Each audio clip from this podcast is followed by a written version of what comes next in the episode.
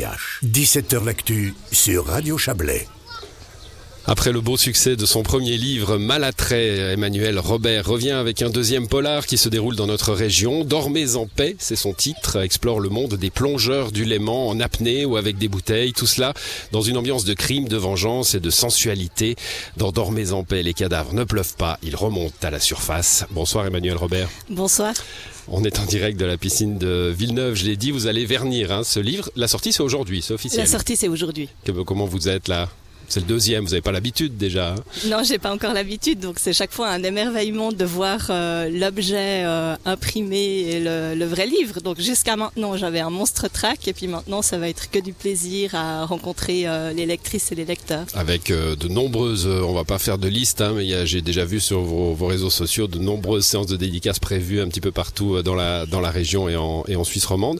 on va revenir un, poil sur Malattrait quand même. Un hein. joli destin de, de ce livre. On en avait parlé vous et moi dans cette même émission J'avais fait ma toute première radio euh, avec vous à Radio Chablais pour Malattrait en octobre 2021. Euh, C'était mon premier roman. Et puis oui, il a eu un destin magnifique qui a complètement échappé à tout le monde avec le bouche à oreille.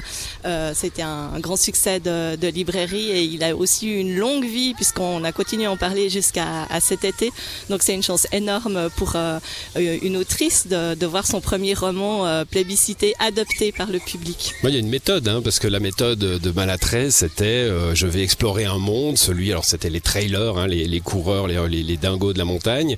Euh, et puis vous faites un peu la même chose cette fois-ci avec le monde des plongeurs, de l'apnée. Vous, vous allez amener le crime dans un monde bien particulier. En réalité, c'était pas directement réfléchi. C'était quand j'écrivais Malattrait euh, en pleine pandémie en 2020. Euh, pour me changer les idées, j'allais en montagne et j'écrivais des histoires de montagne. Et pour me changer les idées, j'ai fait un stage d'apnée à la piscine de Villeneuve. Et euh, voilà, c'était, j'en ai rien fait. Et puis quand j'ai terminé d'écrire Malattrait, euh, cette histoire d'apnée a continué à vivre en moi. Et puis j'y ai placé mes personnages un peu tout naturellement. Et donc, vous avez déjà l'univers prochain que vous allez explorer? J'en ai aucune idée.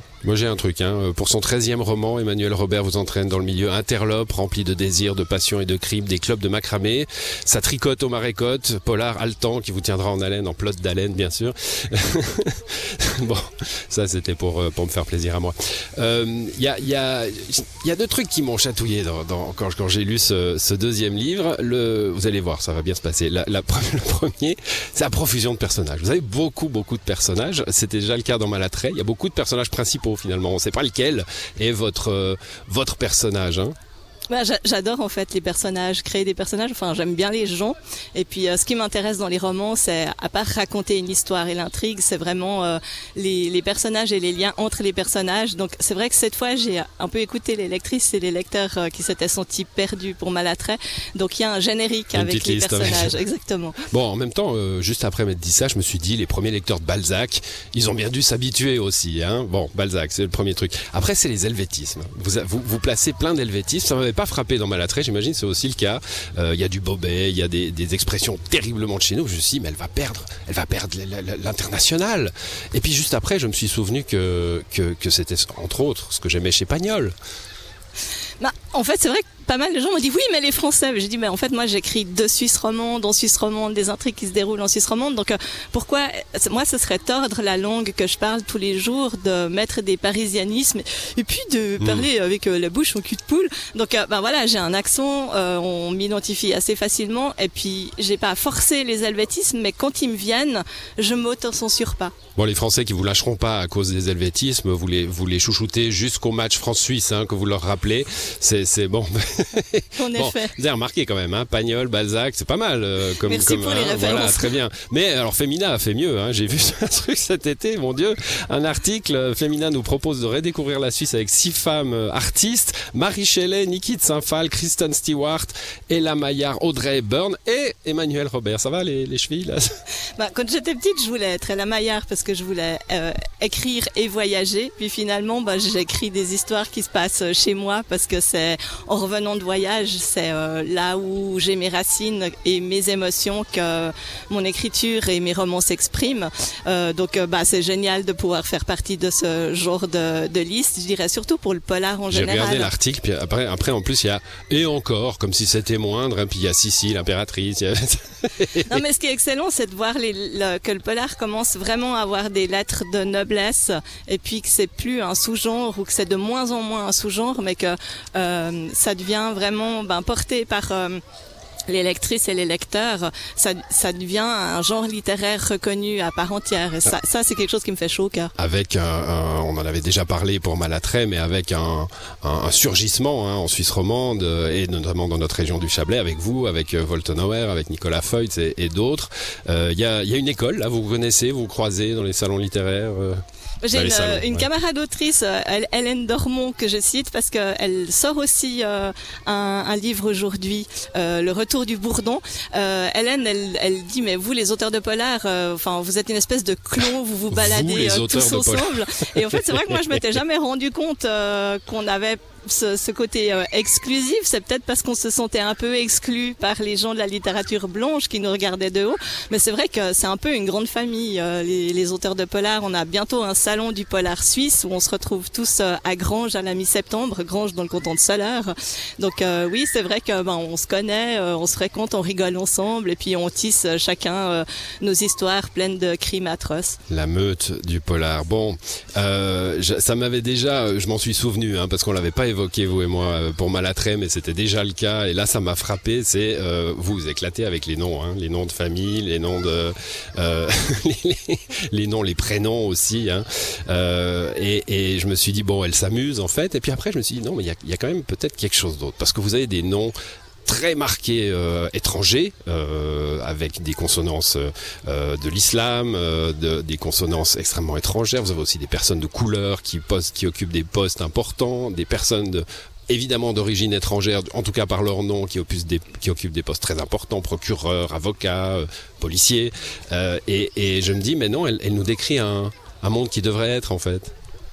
Ouais, je, je décris aussi les, ben, les gens que je fréquente. Moi, j'habite. euh, je Donc vous connaissez une radamante.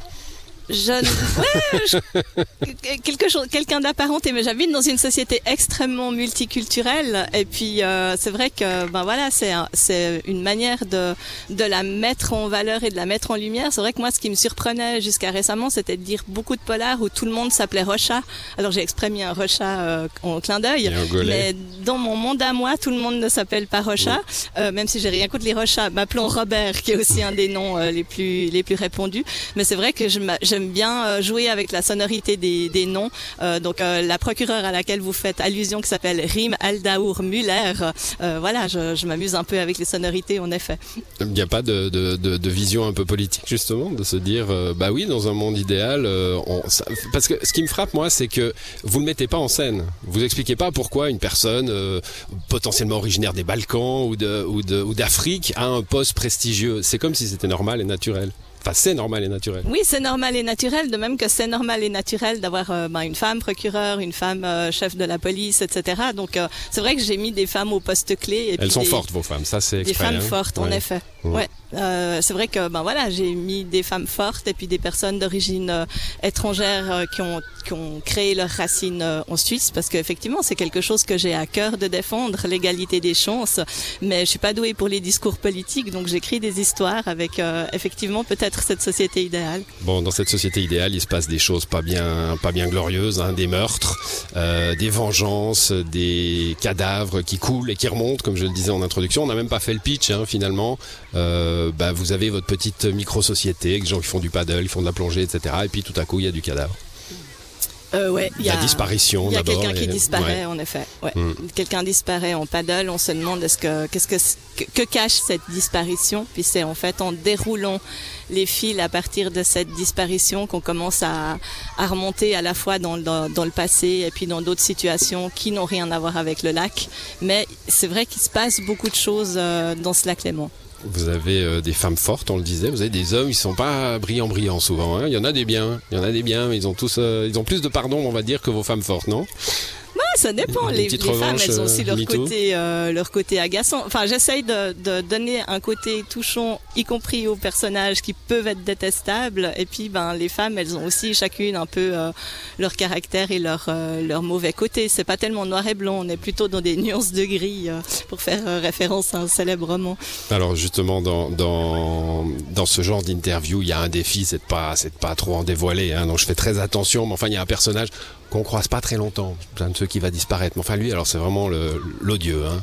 Euh, c'est le fils de, Patrick Juvet, Christian Lucher. euh, c'est un, un avocat arrogant, euh, machiste, patriarcal, volontiers harceleur. pas beau. Oui, non, en effet, bah, j'avais envie d'avoir un personnage de méchant, en plus un peu veule comme ça. Donc c'est vrai que je me suis amusée à le créer.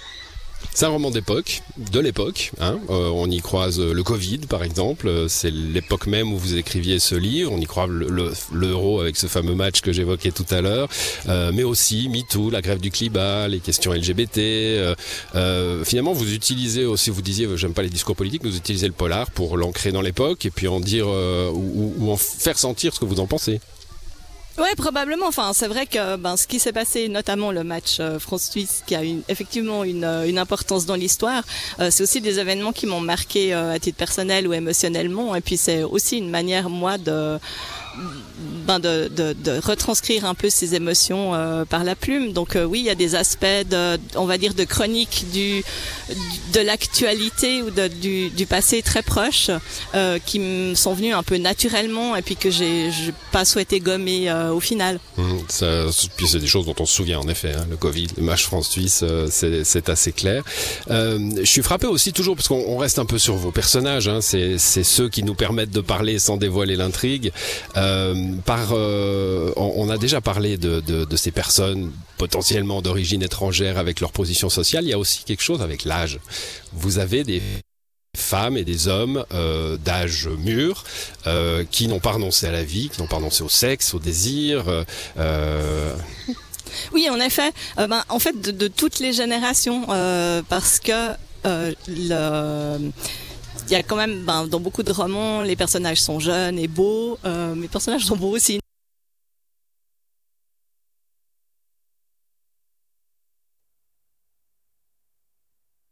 Euh, Florian?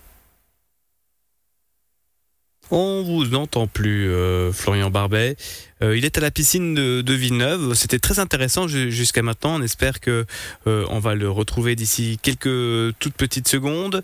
Si ce n'est pas le cas, eh on va faire une petite pause et revenir vers lui d'ici quelques toutes petites secondes. Est-ce que Florian, est-ce que vous êtes là? Eh bien, je crois qu'on va faire, euh, comme euh, je viens de vous le dire, une petite pause et on revient dans un